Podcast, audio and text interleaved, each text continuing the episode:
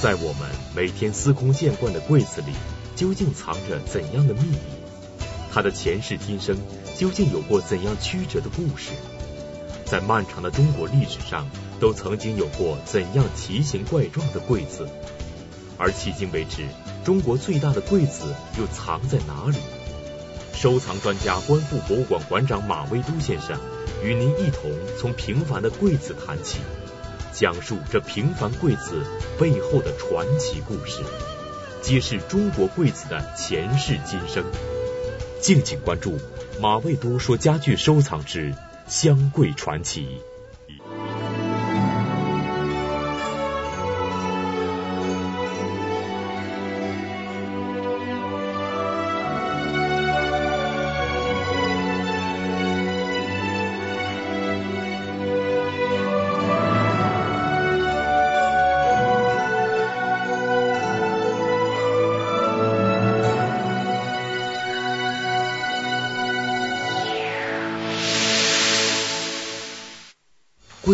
在今天我们的眼中实在是个寻常之物，普通的不能再普通了。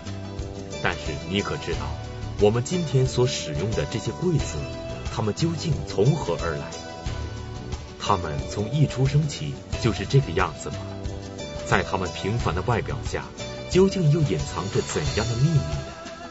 它们的前世今生究竟又有过怎样曲折离奇的故事？而在中国漫长的历史上，究竟又出现过怎样奇形怪状的柜子？迄今为止最大的柜子，现在又藏在哪里呢？许许多多的传奇和故事等待着我们的开启。而今天，收藏专家、观复博物馆馆长马未都先生，就将与您一同打开这貌不惊人的柜子，揭开有关于他们前世今生的秘密。讲述马未都说家具收藏之箱柜传奇。我们这一讲呢，要讲中国人储物的家具。一般来说，我们储物的家具就是柜子。我们知道中国历史上做的现存的最大的柜子在哪儿吗？是谁做的？我们如果有机会去故宫的话，可以去故宫的坤宁宫去看一看这对柜子。这对柜子是在乾隆七年（一七四二年）制作的，有明确的档案记载。这对柜子有多高呢？有五米二高。那么，就像我这么高的人呢，要是踩着肩膀，第三个人能将将够到上沿。如果是骑在脖子上叠罗汉，我估计得叠六层才能拿到上面的东西。这对柜子呢，嗯、早期是明代做的，后来乾隆下谕旨呢，因为柜子年久失修。所以用花梨木呢，重新呢做了这么一对儿。他为了追求原来的效果呢，他把这对柜子染成了黑色。我们现在坤宁宫是向外展出的，你们透过那个玻璃，能在它的西壁看到这个对柜子。二百六十多年以来呢，这对柜子没有移动过位置，一直放在那里。家具呢，到了储物这一类呢，它有一个专业的术语，叫做柜具。鬼这个字今天几乎不用，这个鬼是什么意思呢？是收藏的意思。所以柜具呢，就是一个储物的家具。柜具是包括了橱，南方人称之为橱，北方人称之为柜，包括箱箱子。我们在八十年代以前的这个家庭里呢，箱子是作为储物最重要的家具。八十年代以后呢，箱子的功能就逐渐的减低。我们今天。家里置办箱子的这个就很少了，买的家具很少去专门买一个箱子。但我小时候呢，我记得我父亲带着我专门去买过箱子，买过一对木箱，九十公分，我有很深的印象。所以当时认为家里很重要的家具是箱子。柜字这个字呢，最早呢写的是匮，说文中呢说贵呢狭也。俗作柜，所以它是通假的。这说明呢，早期的柜呢与盒子呢区分不大。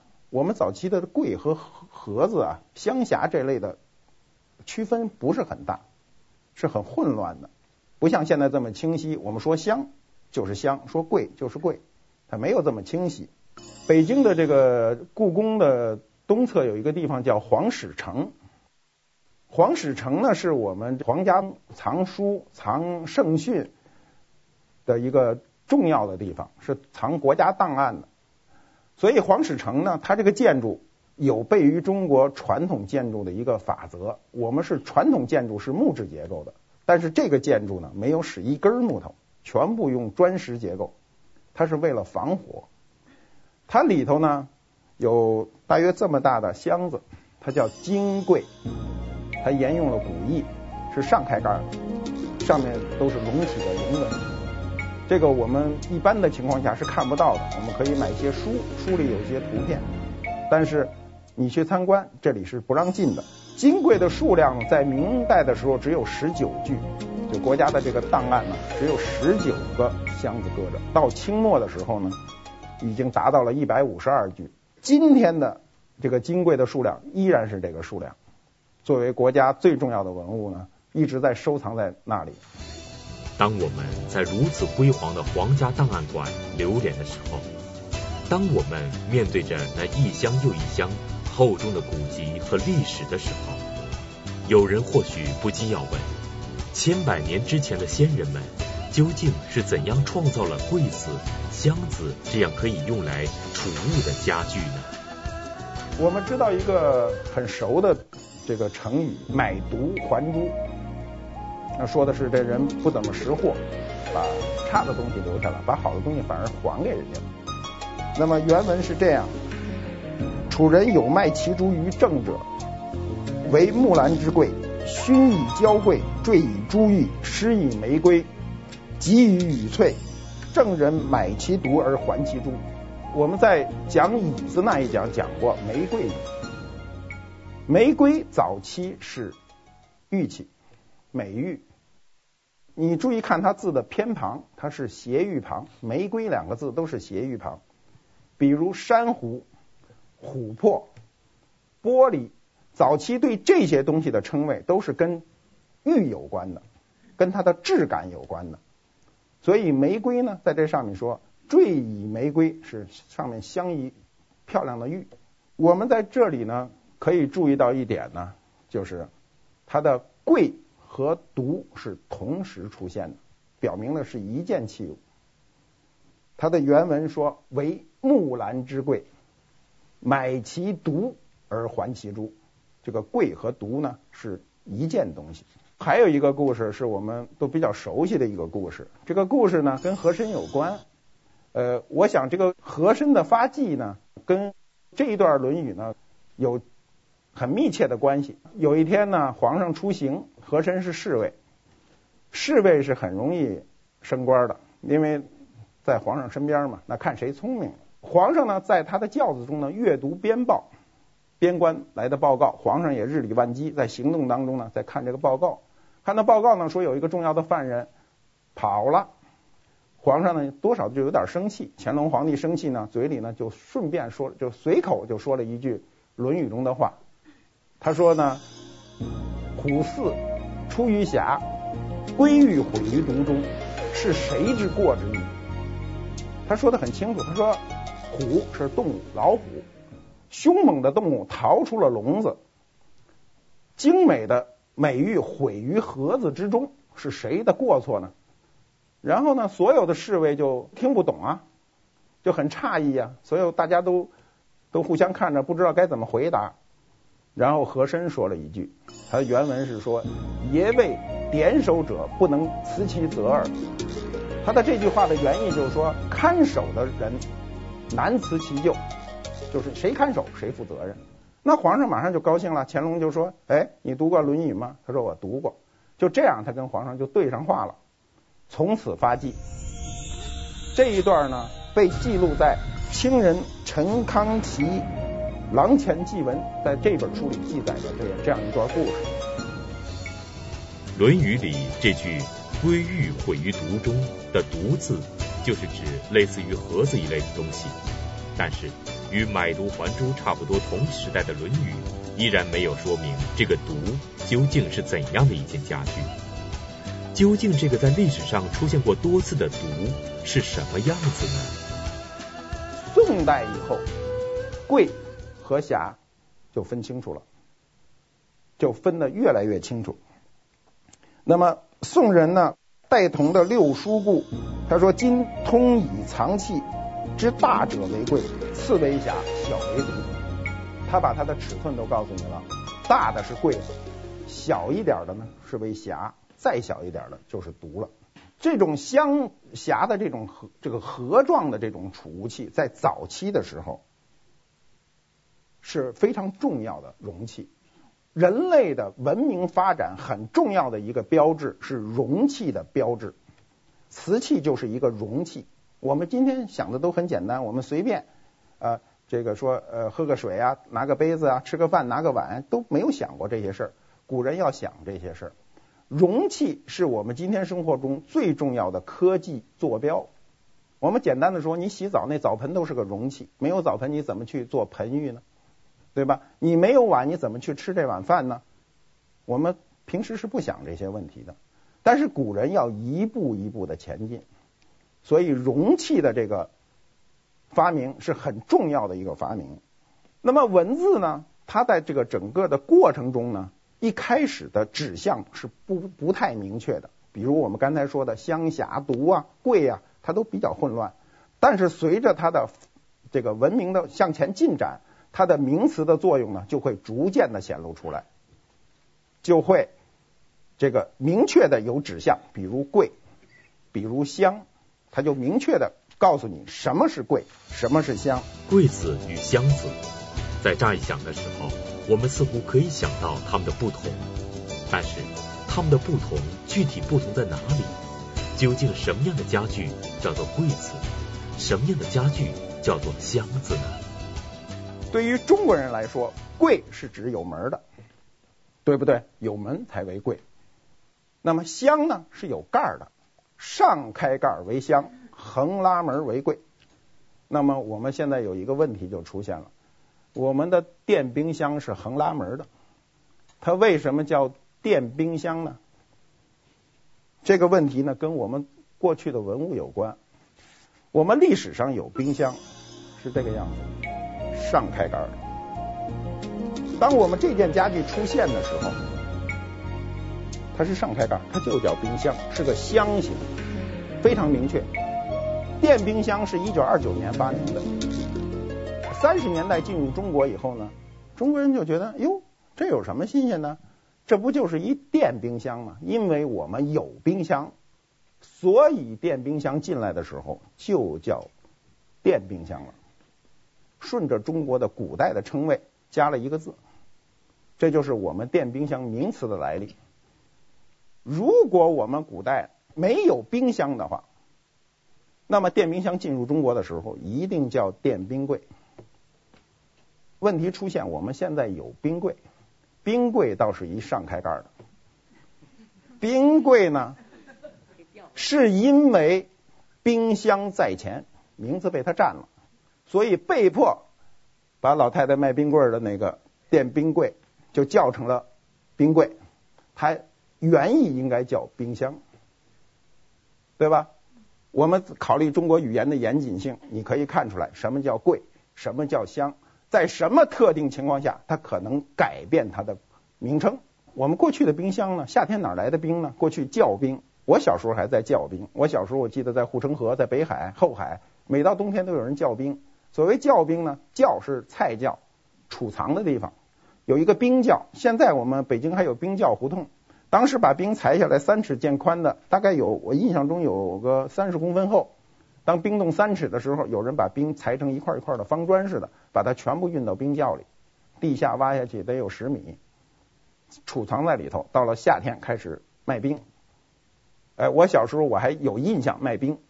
冰拿出来，那时候特别高兴，跑出来摸一摸那光滑的冰，在很炎热的夏天。那时候你们要知道，我们没有空调，几乎没有电扇，很少的人家里有电扇。到夏天都暑热难耐的时候，有卖冰，那个冰对人的诱惑是非常非常大的。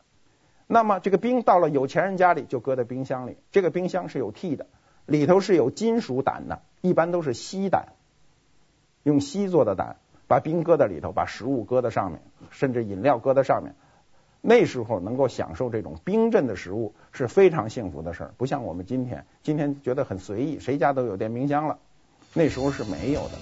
当我们通过这样一个有趣的例子，非常清晰地明白了什么是箱子，什么是柜子之后，我们会有新的疑问：对于在日常生活中我们最为熟悉的柜子来说，它们之间会不会还有什么不同呢？一般是有两种，一种是带门的储物的，一种呢是架格的不带门的。那么不带门跟带门的比较起来呢，好处是什么呢？那就取东西方便，我就顺手就可以拿了。那储物的东西呢，一定要开开门。但是储物又有一个好处呢，它可以不顾凌乱，可以防尘，它有很多好处。南方人跟北方人在柜子上面的名称有些区别，南方人一般愿意叫橱，北方人愿意叫厨。最早是跟厨房有关。它就是厨厨房的厨，加上木字边就是这个厨。最早的厨是用来储食物的，所以南方经常有那种窗棂状的，一棱一棱的。它是这个，大约是这个样子，是透气的。它里头呢，搁了食物以后呢，不会变馊。南方人有一个很形象的名字叫鸡笼厨。它不光是透气，它还透视。你可以看见里面，所以它很早就被挪为书柜，因为我们知道你的书柜，我们今天讲的书柜一般都是透明的。为什么透明呢？是因为我容易找到里面的书。我尽管有个玻璃门，我想找哪个书的时候，我就一眼就看见了。那么这个过去的书柜，如果是彻底蒙上的时候，你找书的时候，你得把它全打开才能找，不方便，所以就出现了这种。窗棂状的书柜，书柜呢，这个我们查了一下最早的一个记载呢，有人为此写过诗，这人是白居易。白居易的诗呢，呃，按照古人对他的评价呢，就是他是平易小畅，非常通俗易懂，所以白居易的很多重要的诗歌我们都是知道的，比如《卖炭翁》啊，比如比如《琵琶行》啊，《长恨歌》呀。你比如《长恨歌》里有“回头一笑百媚生，六宫粉黛无颜色”，一听明白；《琵琶行》里有“同是天涯沦落人，相逢何必曾相识”，这都是白居易非常脍炙人口的诗句。白居易是是一个不怎么浪漫的一个现实主义诗人，所以他很现实。他自个儿做了一书柜，他就写了一个诗。这个诗，我想大家一般也没有机会去读，除非研究诗歌的。他是这么写的，他说：“破百座书柜，柜老百富坚，收住谁家急？题云白乐天。”他就说啊，我破开这个百目，我们将来讲材质的时候会讲到这个百目的功能。我破开这个百目，做了个书柜，这个书柜很很结实。那么收藏什么呢？就收藏我自个儿的诗集。他说：“我生夜文字，自幼及老年，前后七十卷，小大三千篇。”他自个儿写了有三千篇。他自己就把它收拾好了，搁在柜子里了。他最后写到说什么呢？他说：“只应吩咐女，留与外孙传。”他传递了一个信号，就是他把这些东西都留给他的女儿，留给外孙。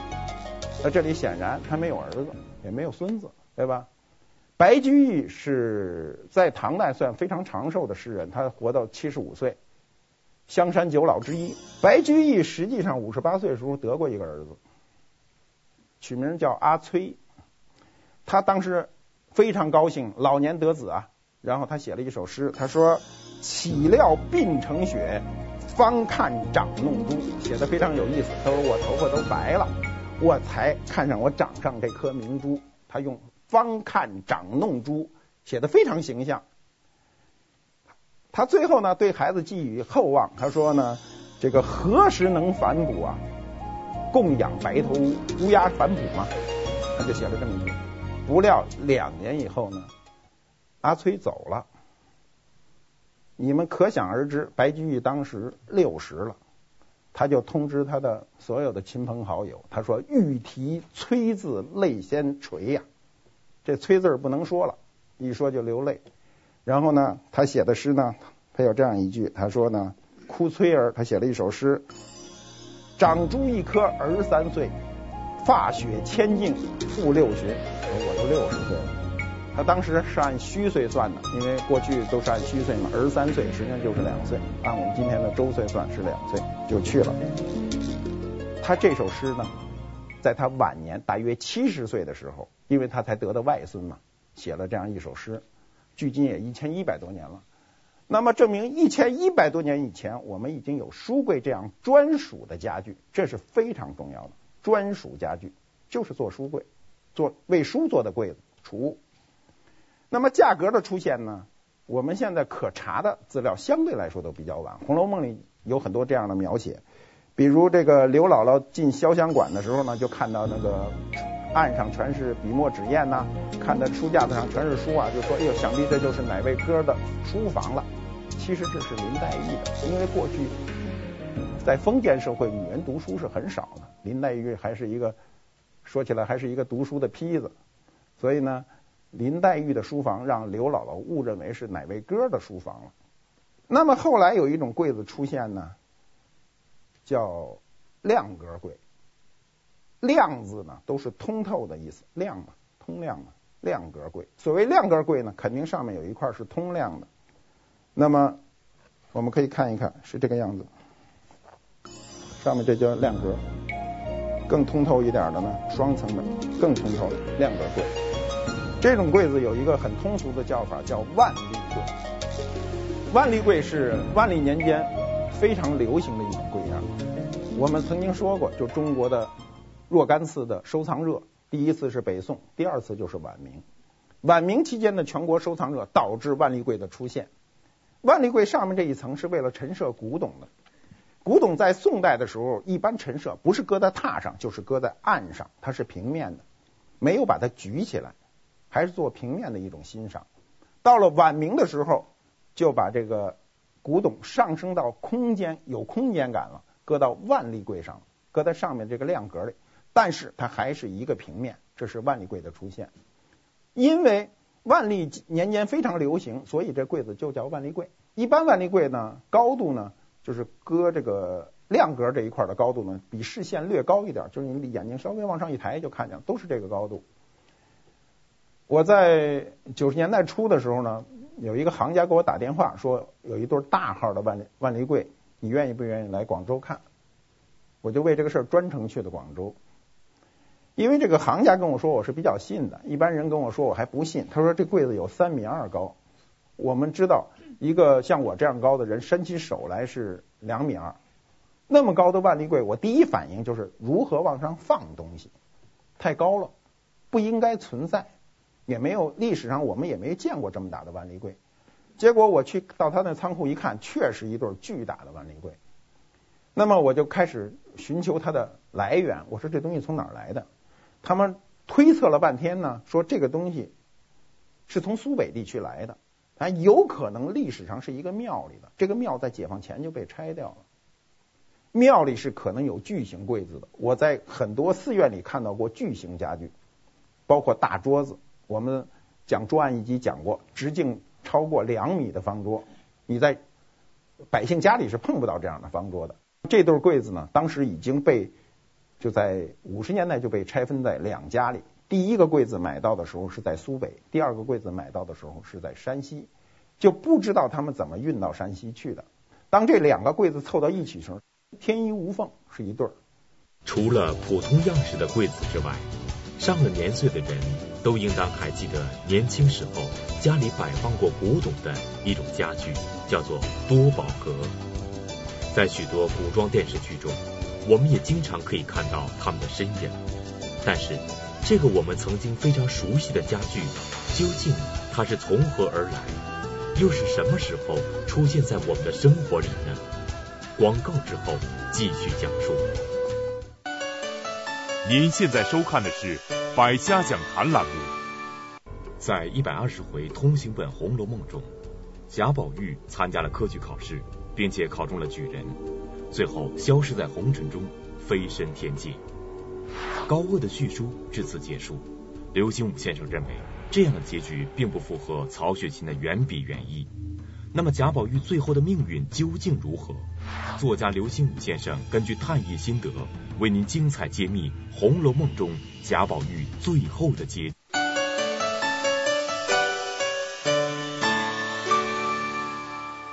到了清朝就是我说我们说的康乾盛世，尤其到了乾隆时期，全国的收藏热再度兴起，而且是非常热的时候呢，它的多宝格就出现了。多宝格呢是这个样子，它已经不是一个层面了。雍正十二美人图上面就有这个多宝格的形象。我们一般推测呢，多宝格是雍正年间发明的，就是我们的第三次收藏热达到这个高峰期的时候，发明了这样的多宝格，它是用来专门陈设古董的。我刚才说了，专属家具，这个家具不为别的，就为把古董陈设上去。这是清朝为什么多宝格多的原因。多宝格呢，一般情况下都是对称的。它这儿有一个空间，对面那个反向的就有一个空间，它不是一顺的，一般都是对称的，左右对称的，这是多宝格的一个特征。一般多宝格都是成对儿出现的，我们尽管后来看到很多单只的，都是历史上被拆散的。多宝格这种家具的出现，它标明了一件事情，它标明了社会的富足的一个出现。你看，我们今天就这样的家具就会增加。我们现在很多人，呃。家庭面积改善了，就会跑到家具市场，哎，买一个古董柜过来，不管是真古董还是假古董，反正搁几个古董上去就高兴。这是社会富足的一个标志。我们刚才说的都是一些陈设性的家具，我们还有一种完全储物的家具。这个家具不为别的，就是为了搁东西。那么第一种呢，是我们明代最经典的柜子，俗称面条柜，是这个样子，上窄下宽。呈 A 字形，所以英文里叫 A 型柜。南方人说的更通俗，叫大小头，显然底下大，上面小，大小头。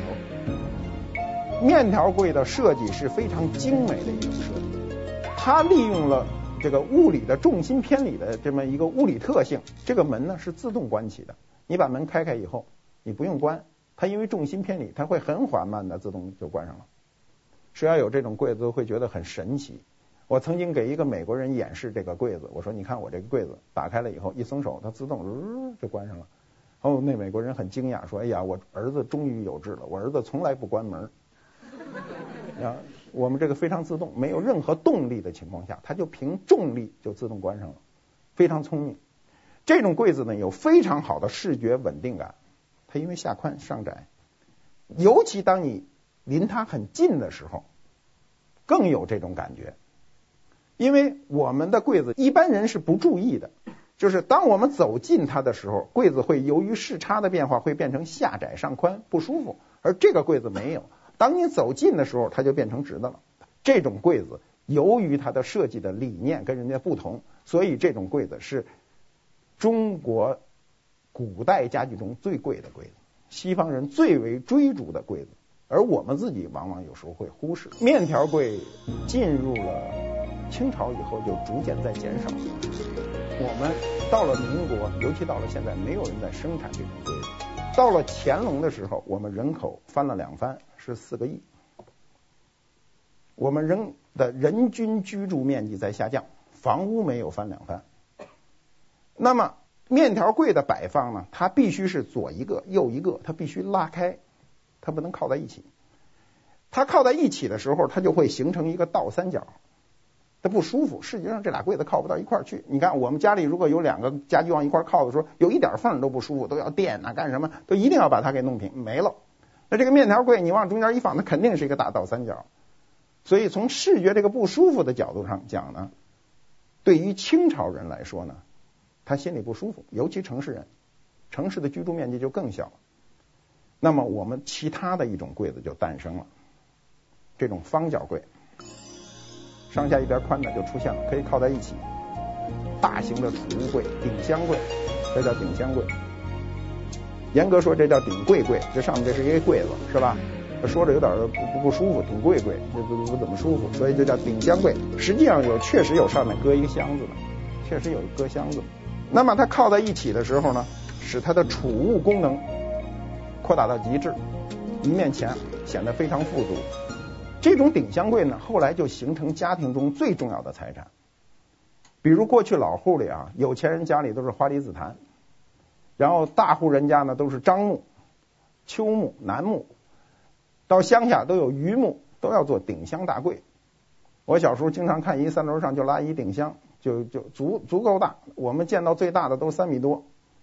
我在我我在北京的一个老戏剧家的这个家里看见过一对黄花梨的顶箱柜。那时候我去他们家里，家里的东西都摆着，一对非常漂亮的顶箱柜在屋子里摆着。当时他的子女说：“我什么都可以卖，就不想卖这对顶箱柜。”我呢，当时说我什么都不想买，我就想买这对顶箱柜。我们俩就撞上了。然后他说：“我这对柜子不能卖。”我说：“为什么？”他说：“我觉得这对这对柜子要是卖了，这屋里就塌了。他体量感大嘛，在屋子里占一面墙嘛。如果这个，其实他屋里好几百件家具呢，大部分都是桌椅。他就是觉得这个东西很重要，它是一个财产观形成的。我们今天已经不是。很在意一个家具在家庭中财产的地位。过去的老人都非常在乎，家具是要传宗接代的，是家里最重要的一个家具。在人口增长到四亿的清朝，人们在无奈之下设计出了几乎可以藏进一个人的宽大柜子。那么，到了当代中国人口增长到十三亿的时候，今天的人们究竟又发明过怎样的柜子来应对储藏东西这一难题呢？广告之后继续讲述。您现在收看的是《百家讲坛》栏目。在中国的古典诗词中，我们千百次的看到屏风的身影，难道它只是起着阻隔视线的作用吗？那一个叫做“霍气萧墙”的成语，其中的“萧墙”究竟又是什么墙呢？古人们所使用的茶几和梳妆台，究竟又是一个什么样子？和我们今天的这些家具又会有着怎样的不同？收藏专家、观复博物馆馆长马未都先生从这些不起眼的家具讲起，与您一同在中国历史的细微末节处，发现我们见所未见、闻所未闻的传奇故事。敬请关注马未都说家具收藏之小家具大境界。